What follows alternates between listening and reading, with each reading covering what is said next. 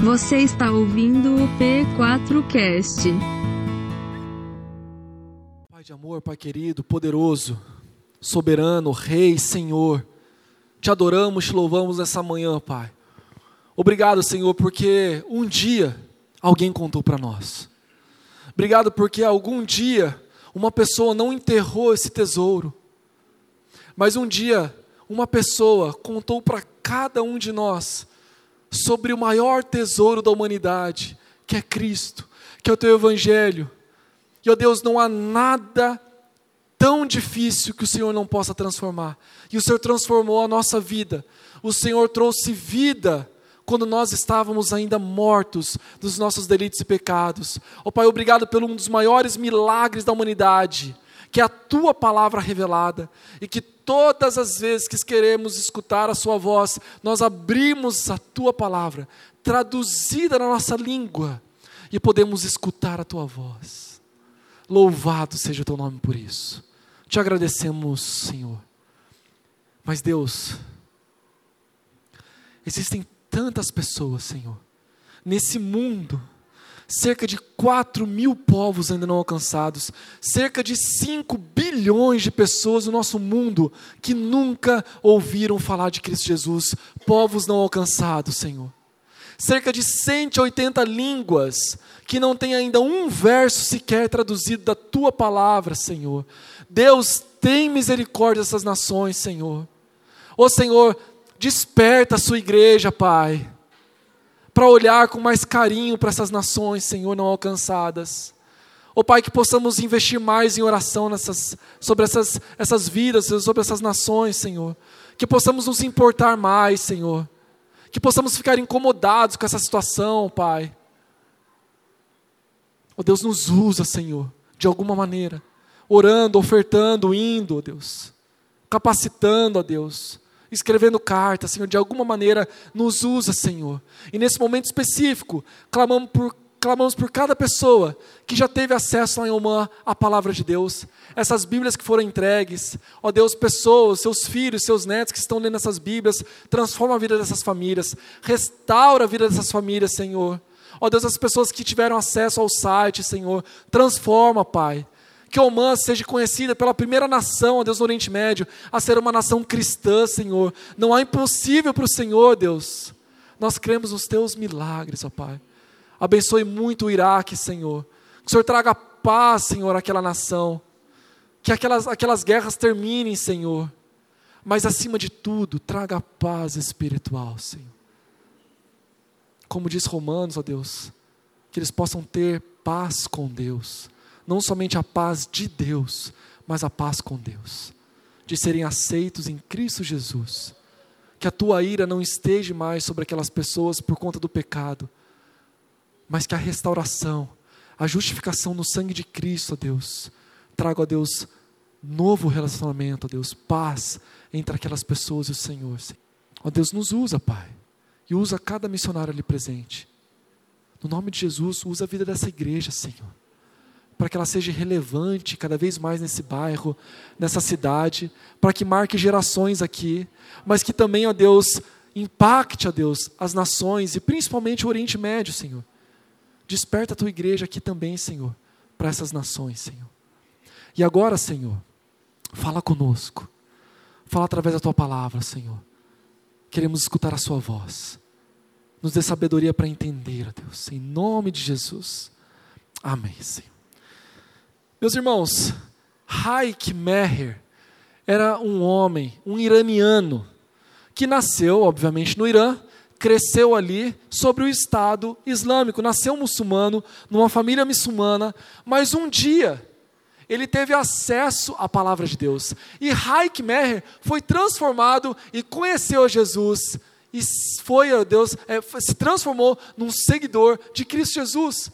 Cristo converteu a vida desse homem e ele começou a olhar para os seus amigos, para os seus familiares, para a sua nação e falou assim: Eu preciso fazer diferença aqui. E ele falou assim: Eu preciso estudar mais a palavra de Deus para poder pregar para os meus amigos, para os meus familiares. Ele saiu do Irã, fez um seminário, foi ordenado pastor e voltou e começou a pregar para as pessoas. Mas ele foi muito perseguido por isso, porque não havia uma liberdade religiosa ali no Irã. E ele também ficou incomodado com isso. Foi até as Nações Unidas, na reunião da ONU, chamou a atenção da mídia internacional para que houvesse uma liberdade religiosa no Irã. E depois de anos lutando, eles conseguiram. Os iranianos que agora começaram a seguir Jesus tinham liberdade de adorar a Cristo, a de não evangelizar, mas de ter uma igreja e adorar a Cristo. Mas Haik Meher fez um grande amigo, um outro pastor chamado Mehdi. E os dois, eles sempre evangelizavam. E a igreja começou a seguir o exemplo dos pastores, que é o exemplo bíblico, e começou também a evangelizar. E isso trouxe um grande problema, e aquela nação começou a se levantar novamente contra a igreja. A polícia, os governadores se levantaram contra a igreja e prenderam o pastor Mehdi. Ele foi a julgamento e a sua sentença foi a forca. O pastor Haik Meher, mais uma vez incomodado, foi nas Nações Unidas, na mídia internacional, e depois de muita pressão, soltaram o pastor Mehdi. Alguns dias depois, o pastor Mehdi sumiu. Ele foi sequestrado. E semanas depois, o seu corpo jogado na frente da sua casa, brutalmente assassinado. Algumas semanas depois, o pastor Haik Meher foi sequestrado, desapareceu. E dias depois, o seu corpo foi jogado na frente da sua casa, brutalmente assassinado.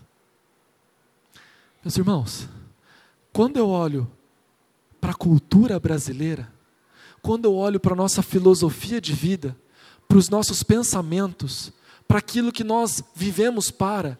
Eu vejo que o brasileiro ele está extremamente comprometido com três coisas: conforto, saúde e segurança. Nós sempre queremos mais conforto, não é mesmo?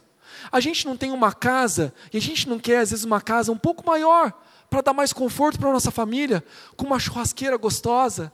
A gente não tem um carro 1.0 e a gente luta para ter um carro 1.6, 2.0 maior, porque o conforto é uma coisa boa. Não há nada errado em ter um conforto. E por isso nós ensinamos os nossos filhos, nós colocamos nossos filhos nas melhores escolas e nós trabalhamos duro para que a gente tenha cada vez mais conforto. A gente tem um celular funcionando perfeitamente. Mas porque lançou um melhor, com uma câmera melhor, mais velocidade, a gente quer trocar. Porque a gente quer ter mais conforto. A gente quer ter muita segurança. A gente aplica muito bem o nosso dinheiro.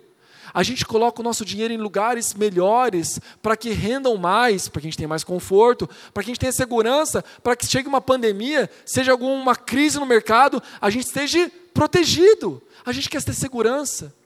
A gente coloca segurança nas nossas casas. A gente quer ter muita saúde. A gente investe dinheiro em comidas saudáveis, orgânicas. A gente vai na academia. A gente investe duro para ter cada vez mais saúde. Todas essas coisas são coisas boas. Meus irmãos, isso é a definição de sucesso para nós.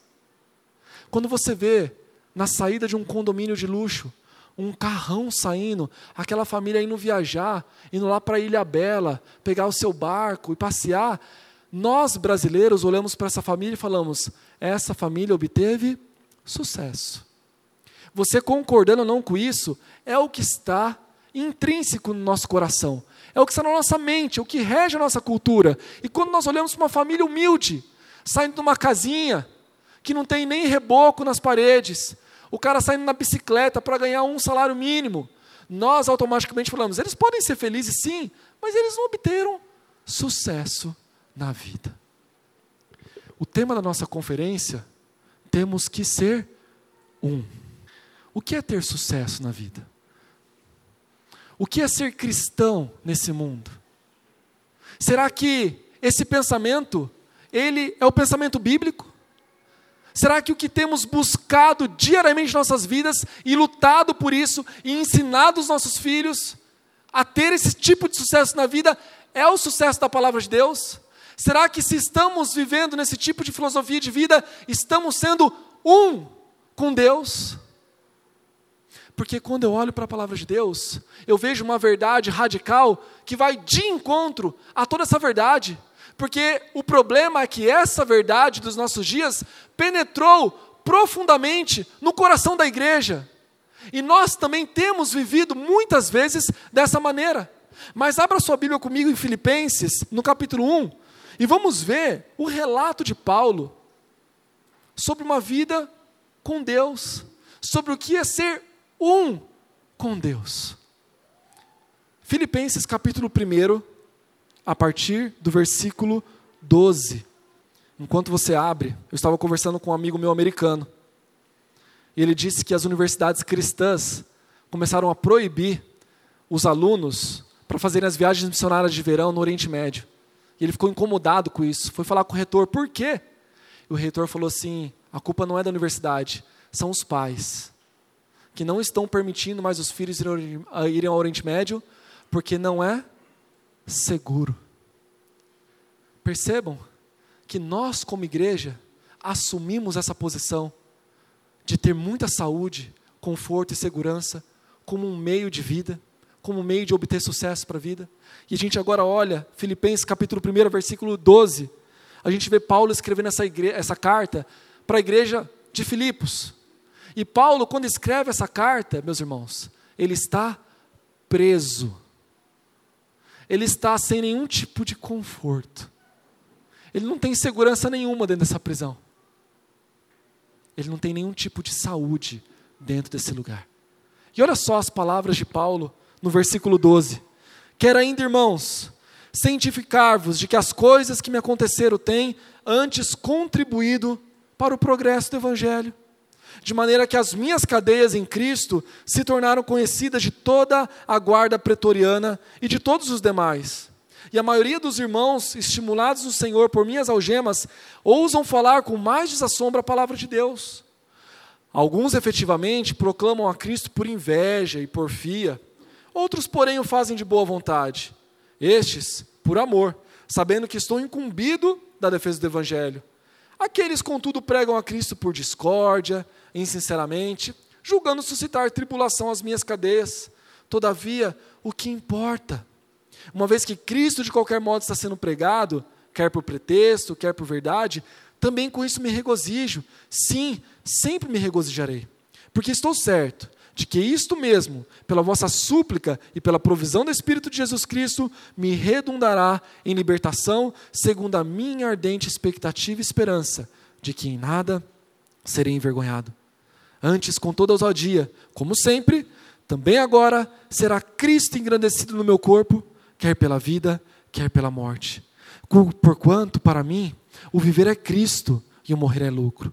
Entretanto, se o viver na carne traz fruto para o meu trabalho, já não sei o que hei de escolher. Ora, de um e outro lado estou constrangido, tendo desejo de partir e estar com Cristo, o que é incomparavelmente melhor. Mas por vossa causa é mais necessário permanecer na carne. E convencido disto, estou certo de que ficarei e permanecerei com todos vós, para o vosso progresso e gozo da fé, a fim de que aumente quanto a mim o motivo de vos gloriardes em Cristo Jesus, pela minha presença de novo convosco. Vivei acima de tudo por modo digno do Evangelho de Cristo, para que, ou indo ver-vos ou estando ausente, ouça no tocante a vós outros, que estáis firmes em um só espírito, como uma só alma, lutando juntos pela fé evangélica, e que em nada estáis intimidados pelos adversários, pois o que para eles prova evidente de perdição, é para vós outros de salvação, e isto da parte de Deus porque vos foi concedida a graça de padecerdes por Cristo e não somente de crerdes nele, pois tendes o mesmo combate que vistes em mim e ainda ouvis que é o meu. Meus irmãos, temos que ser um.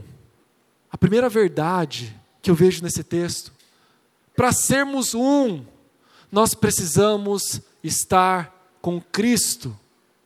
E eu pergunto para você, você já foi enxertado nessa videira, você realmente ama Cristo, você vive Cristo, Cristo lhe é a sua vida, e antes de você balançar a cabeça, sim, Cristo é minha vida, olha para o exemplo de Paulo, um dos nossos grandes exemplos de vida com Cristo. No versículo 21, ele diz assim: Olha, para mim, o viver, ele é Cristo. O que Paulo falava, o que Paulo pensava, o que Paulo planejava, o que Paulo fazia, sempre refletia Cristo. O versículo 13 diz o motivo da prisão de Cristo. Ele fala no versículo 13: de maneira que as minhas cadeias em Cristo. Novamente, o motivo da prisão de Paulo, aquilo que ele estava fazendo, sempre em Cristo. Tudo que Paulo fazia, pensava, falava, era por causa de Cristo. E o motivo de estar preso era porque ele estava vivendo verdadeiramente Cristo estendo, estava sendo um com Cristo. A gente vê no versículo 20, ele diz assim: Olha, eu quero que Cristo seja engrandecido até mesmo no meu corpo, seja vivendo, seja morrendo, eu quero que Cristo seja engrandecido até mesmo naquilo que acontece com o meu corpo físico. Era Cristo o motivo, em todos os momentos da vida de Paulo. A gente vê ainda no versículo 23, ele dizendo assim: Olha, eu tenho um desejo enorme de partir e estar com Cristo. Tudo na vida de Paulo tem Cristo na palavra do lado. Até mesmo o desejo de estar com Cristo. Sabe quando você viaja? Você passa alguns dias fora e fica dois, três dias longe da sua esposa, da sua família. Não bate uma saudade? E você pega o telefone e fala assim: Amor, eu estou com uma saudade de você, eu não vejo a hora de chegar e estar com você. Essa era a oração de Paulo. Esse era o sentimento de Paulo. Jesus, eu não vejo a hora de estar novamente com o Senhor, de estar com o Senhor de uma maneira plena. Era o coração de Paulo. Ele vivia por causa de Cristo. Mas, meus irmãos, é interessante que, até mesmo nas sinagogas, na igreja daquele tempo, um grupo de pessoas chamados falsos mestres, eles começaram a passar para a igreja a definição de sucesso. Assim como nós temos uma definição de sucesso dos nossos dias, que também está dentro da nossa igreja. Olha só o capítulo 3, a partir do versículo 5, as pessoas estavam dizendo que, pelo aquilo que elas eram, pelas obras, pelas suas heranças, elas tinham um privilégio com Deus, eram pessoas de sucesso, e aí Paulo fala assim, ele vai começar a fazer o, currículo dele. Ele vai apresentar o LinkedIn dele aqui. Capítulo 3, versículo 5. Paulo fala: Olha para a minha vida então, se isso é sucesso, olha para mim. Eu sou circuncidado ao oitavo dia, da linhagem de Israel, da tribo de Benjamim, hebreu de hebreus, quanto à lei, fariseu, quanto ao zelo, perseguidor da igreja, quanto à justiça que é na lei, irrepreensível. Ele falava assim: Olha para a minha vida, eu sou circuncidado ao oitavo dia, igual à lei de Moisés. Eu sou da linhagem de Israel, da tribo de Benjamim. Era uma tribo extremamente importante. A tribo de Benjamim foi a tribo que concedeu o quê? O primeiro rei de Israel, chamado como Saul. No hebraico, quando você joga Saul para o grego, Saulo. Olha que linhagem importante, olha que nome importante, olha o pedigree desse homem. As pessoas falavam: Uau, Paulo, como você é tudo isso? E aí, ele era hebreu de hebreus, ele, quanto a lei, era fariseu. Olha o status religioso, status familiar, status social. Todo mundo queria ficar perto dele, ser discípulo dele, estar perto da família dele. Olha o status religioso, quanto a lei, fariseu. A gente tem um preconceito com os fariseus, né? Porque eles fizeram um monte de coisa atrapalhada. Falavam um monte de coisa, mas não cumpriam. Jesus criticava duramente eles. Mas eles tiveram um papel importante na preservação da lei. Conheciam a palavra do Senhor de frente para trás, de trás para frente. Eles guardavam a lei. E Paulo pertencia ao farisaísmo. Ele tinha um zelo enorme, perseguidor da igreja. O status religioso dele, quantas coisas que ele fazia sensacionais, cumpria extremamente bem. E aí, por último, o status moral. Que pessoa bate no peito e fala assim: olha, olha para a minha vida, eu sou irrepreensível. Meus irmãos, as pessoas olhavam para Paulo e ficavam admiradas. E falava: esse é um homem de sucesso. Agora repara nessa lista, meus irmãos. O que, que essa lista de coisas tem em comum? são todas coisas boas. Não são coisas boas? Sim. E o que, que o mundo fala para você? A definição de sucesso, conforto, saúde e proteção são coisas boas. Mas o que, que Paulo faz com todas essas coisas para ele ser um com Cristo? Qual é a reação de Paulo com relação à definição de sucesso? Olha o versículo 7. Mas o que para mim era lucro, era sucesso, era vitória, isso considerei perda. E por quê? A palavra fala por causa de Cristo. Ele realmente tinha uma vida com Cristo. Ele considerou todas essas coisas boas como perda por causa de Cristo, porque ele sabia que essas coisas boas, se tomasse o coração dele, ia atrapalhar ele no relacionamento com o seu Senhor. E a igreja de Filipos, ao escutar isso, devia estar pensando: eu não li direito, Paulo está maluco. Todo mundo quer ser igual a esse homem. Todo mundo quer ter essas qualidades, quer ter essas coisas boas. E ele fala que ele considera tudo como perda por causa de Cristo. E aí Paulo vai escrever no versículo 8: sim, vocês estão lendo tudo certinho, gente, não é dúvida não. Deveras considera tudo como perda por causa da sublimidade do conhecimento de Cristo Jesus, o meu Senhor. Na cultura judaica, no hebraico, quando você realmente quer enfatizar uma coisa, você diz três vezes. Por isso a gente vê muitas vezes: Santo, Santo, Santo é o Senhor dos Exércitos. E ele vai falar uma terceira vez: Por amor, no versículo 8: Do qual perdi todas as coisas e as considero como refúgio para ganhar Cristo. Olha, meus irmãos, que tradução linda: refúgio. Mas refúgio é esterco, é estrume. E Paulo pega todas essas coisas boas que os seus dias diziam que eram boa, e ele fala: Isso vai me atrapalhar. Isso não é pecado, mas isso vai me atrapalhar, isso vai me afastar. Eu pego todas essas coisas que são sucesso, vitória, coisas boas, e eu considero como estrume, esterco, por causa de Cristo, para ganhar Cristo, para realmente eu ser um com Cristo. E é por isso que isso escandaliza as pessoas. É por isso que isso a gente não gosta de ouvir. E é por isso que quando Jesus disse uma coisa extremamente parecida, igual, mas com outras palavras, ele escandalizou um monte de gente. Em Lucas 14, 27, você não precisa abrir, mas diz assim: E aquele que não carrega a sua cruz e não me segue, não pode ser meu discípulo. Jesus tinha um monte de discípulo nesse momento, um monte de pessoas seguindo ele, e quando ele disse essas palavras, um monte de pessoa começa a deixar de segui-lo, porque eles tinham que carregar a sua cruz. Aquelas pessoas sabiam que era carregar uma cruz. A gente se esquece, a gente perdeu essa, essa, essa verdade de carregar uma cruz. O que é carregar uma cruz, meu irmão? Porque as pessoas chegam para o pastor da igreja e falam assim: Pastor, eu estou carregando a minha cruz há 25 anos. O meu marido, ah, a minha cruz deixa a toalha molhada em cima da cama, não leva o sapato da sala para a sapateira. Olha, que cruz que eu carrego há 25 anos. O seu marido não é a sua cruz. Pastor, eu carrego a minha cruz, pastor. É o meu time de futebol. Não ganha mundial, é piada. O seu time de futebol não é a sua cruz. Algumas pessoas até dizem assim, pastor, eu carrego a minha cruz há três anos. Eu carrego uma doença terminal uma doença autoimune ou um câncer. Olha, pastor, estou lutando, carrego a minha cruz há três anos.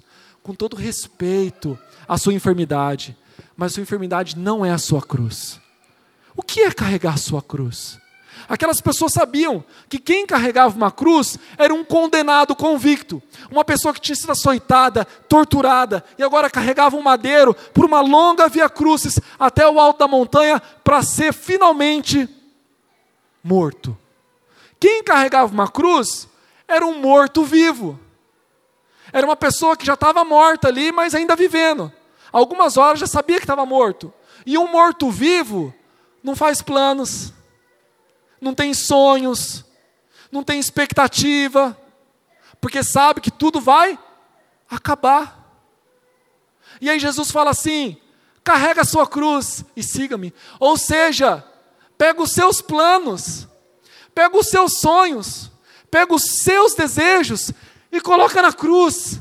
e crucifica tudo aquilo ali, para que agora você viva os meus planos, para que você viva os meus sonhos, para que você viva os meus desejos, para que você seja um comigo. E aí por isso que a gente entende, Paulo dizer assim: agora já não sou eu quem vive, mas Cristo é quem vive em mim. E por isso eu te pergunto: você tem a Cristo? Você vive para Cristo? Cristo lhe é a sua vida? Você está com Cristo enxertado nessa videira? Ou você tem vivido para você mesmo, em busca dos seus sonhos, dos seus planos, do seu sucesso, do seu conforto, da sua saúde, da sua segurança? É isso que te move. Quando você acorda todos os dias e você sai para trabalhar, qual é a sua motivação, meu irmão?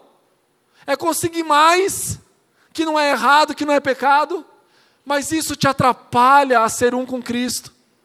Ou você levanta todos os dias e fala assim: Senhor, se o Senhor me der um carro bom, um barco, amém, mas que tudo seja para a glória e honra do teu nome, para que eu possa usar o meu conforto, para que eu possa usar a minha segurança, a minha saúde, para a glória do teu nome. E aí então a gente vê, quando a gente tem uma oportun duas oportunidades de trabalho, a gente fala assim: aqui eu vou ganhar tanto, aqui tem plano de carreira. E a gente não tem vida com Cristo, a gente não é um com Cristo. Porque a gente não tem que olhar essas coisas. Isso é a última coisa que a gente olha. Gente fala assim: Senhor, aonde o Senhor quer que eu trabalhe? Aonde eu vou ser bênção ali? Aonde eu vou instituir o seu reino ali, Senhor? Aonde eu vou escolher a minha universidade? Essa ou aquela? Ah, essa tem esse nome. Ah, essa. Não!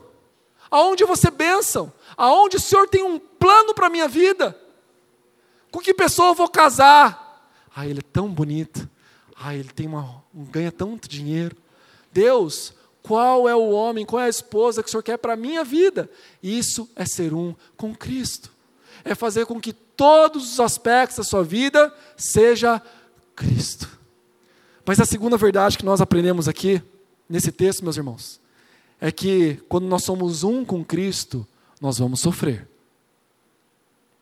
Mas o sofrimento é privilégio nós vivemos por Cristo e nós agora sofremos por Cristo quando nós somos um com Ele. É o que diz o versículo 29 do capítulo que nós lemos: um, porque vos foi concedida a graça, o presente de padecerdes por Cristo e não somente de crerdes nele. Você crê em Jesus Cristo, amém? Então você sofre por Cristo também, porque isso é um pacote que vem junto. O dia que você aceitou a Jesus, você recebeu um pacote, o perdão dos pecados, a graça, mas também o privilégio de sofrer por Ele. E a gente não escuta muito isso nos púlpitos, a gente não escuta muito isso nas igrejas. A minha igreja, centrada na palavra de Deus, quantas vezes eu só cantava com Cristo no barco, tudo vai muito bem. E quando as coisas não vão bem? E quando o barco que Paulo está naufraga, e quando ele está preso, Deus não está conosco. Nós sofremos por Cristo. Mas o que é sofrer por Cristo? O que é isso? Por que, meu Deus? Por que eu sofro? Por que o Senhor me dá esse privilégio, esse presente de sofrer pelo Senhor? Porque, meus irmãos, sofrimento de uma maneira muito simplista, mundana, é quando você perde alguma coisa que você ama muito. Então você sofre. Eu amo tanto esse meu marido, há um divórcio. Eu perdi isso, então eu sofro. Eu amo tanto esse emprego, eu amo tanto essa casa. Aquilo que a gente ama, a gente perde, a gente sofre.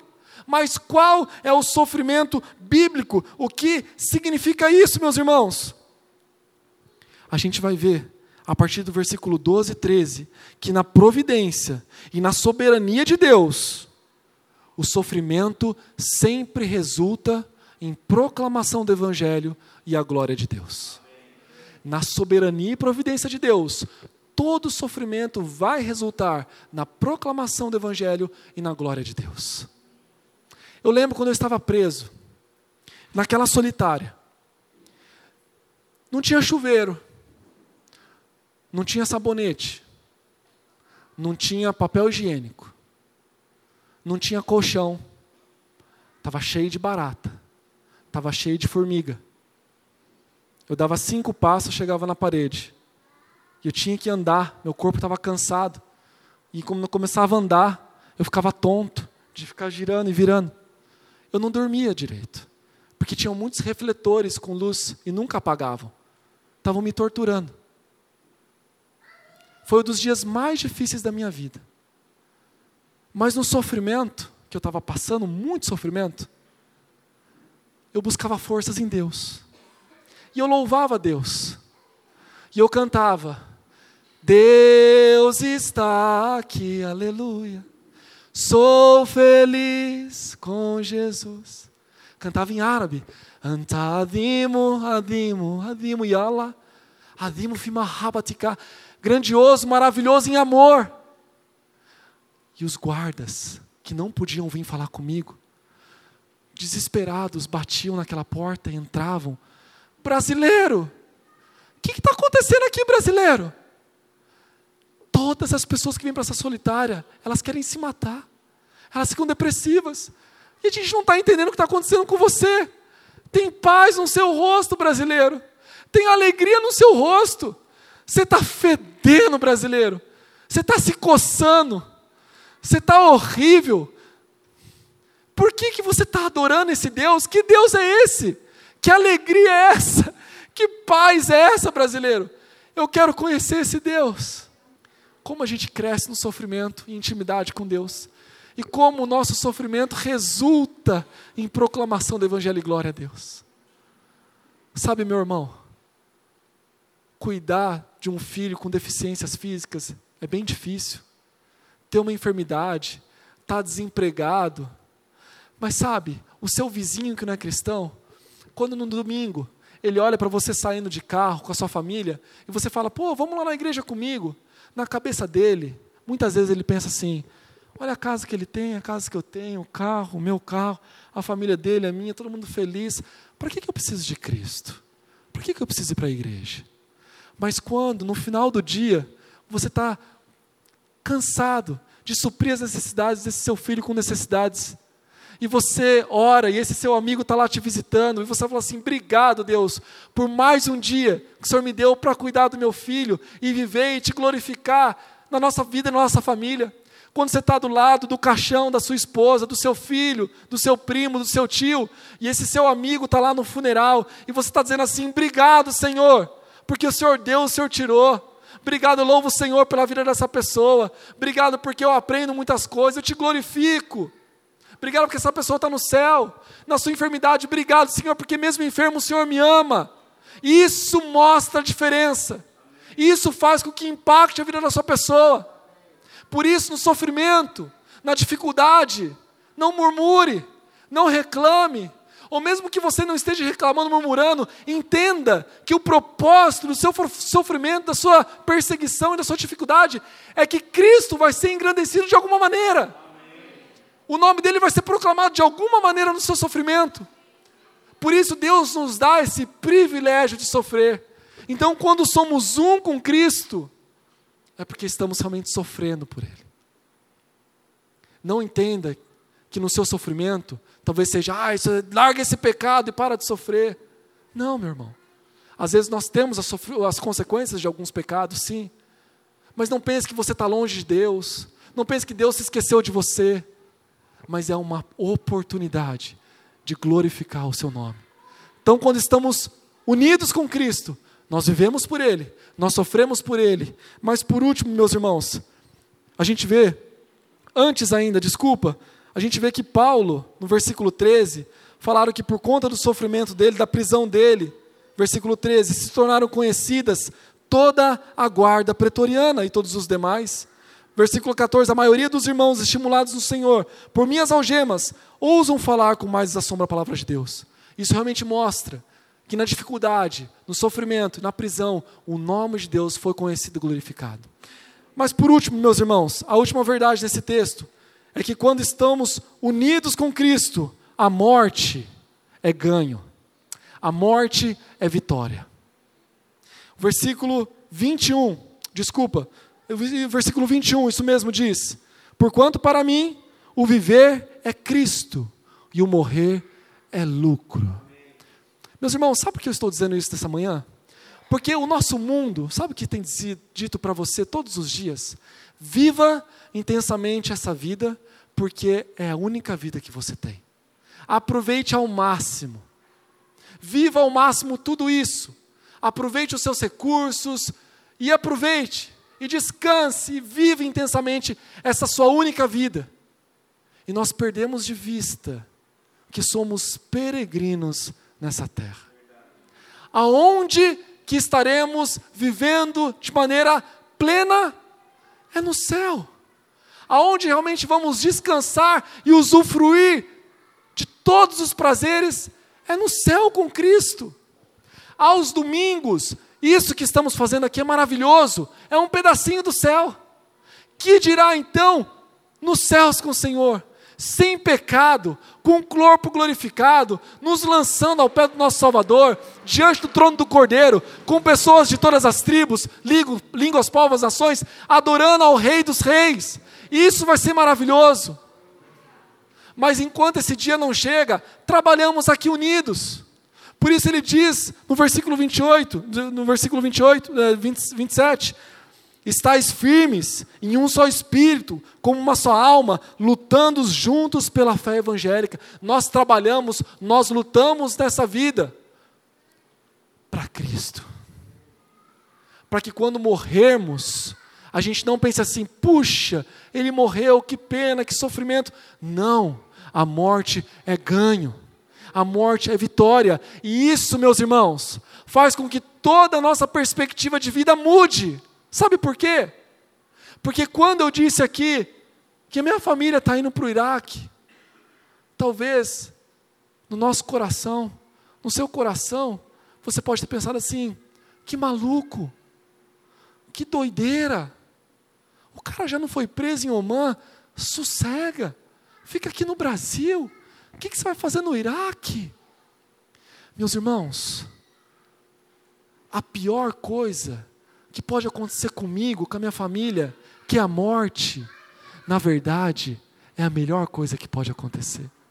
É ganho, é vitória morrer para Cristo Jesus. E isso afeta a maneira que estamos vivendo. Ai, mas eu não vou para lá porque é perigoso. Percebem o conceito de segurança, de sucesso na nossa cabeça. E nos esquecemos que sofrer e morrer por Cristo é privilégio, é ganho, é vitória, meu irmão. A gente não pode mais ficar acomodado, com medo do que vão dizer de nós, com medo do que pode acontecer com nós, porque somos peregrinos, estamos criando raízes nessa terra, com trabalho, com escola, com sonhos, com desejos, sendo que somos peregrinos, somos passageiros nessa terra, aonde você vai se estabelecer, aonde você vai estar plenamente é no céu. Então aqui, meu irmão, trabalhe, esteja sempre enxertado e unido na videira com Cristo, vivendo, sofrendo e até mesmo morrendo por Ele. O pastor Heike Meher entendeu muito bem essas verdades bíblicas o pastor Merde entendeu muito bem essas verdades bíblicas, do que é viver, do que é sofrer, do que é morrer, ou seja, do que é ser um com Cristo. Que Deus abençoe muito a sua vida, abençoe muito a vida da sua família, abençoe muito essa igreja, para que você realmente seja um com Cristo e possa glorificar o nome dele nessa terra, fazer o nome dele conhecido. E meus irmãos, nessa manhã, a gente vai ter um privilégio enorme de participar da ceia do Senhor, da mesa do Senhor, onde nós estamos tão próximos, fazendo tudo isso em memória dEle. Por isso, nesse momento, mais uma vez eu convido você a abaixar sua cabeça, a orar, pedir perdão, pedir misericórdia, agradecer a Deus pedir para que Ele faça o plano dele, que Ele cumpra os sonhos dele na sua vida. Ore nesse instante, se prepare para esse momento, peça perdão pelos seus pecados. Cristo Jesus, mais uma vez nós te agradecemos, Senhor, porque o Senhor nos chama a sermos um contigo, Pai. Não há como dizermos que somos um com o Senhor e vivermos a vida para nós mesmos, Senhor. Por isso, tem misericórdia de nós e nos perdoa, Senhor. Pai, que possamos ser um nesse instante contigo, Deus, ao cearmos, Senhor, aquilo que o Senhor nos ensinou, Pai. Perdoa os nossos pecados, Senhor. Que possamos, ó Deus, sempre anunciar a tua morte e a tua ressurreição até que o Senhor venha, ó Pai. Que possamos ser seus instrumentos, cartas vivas.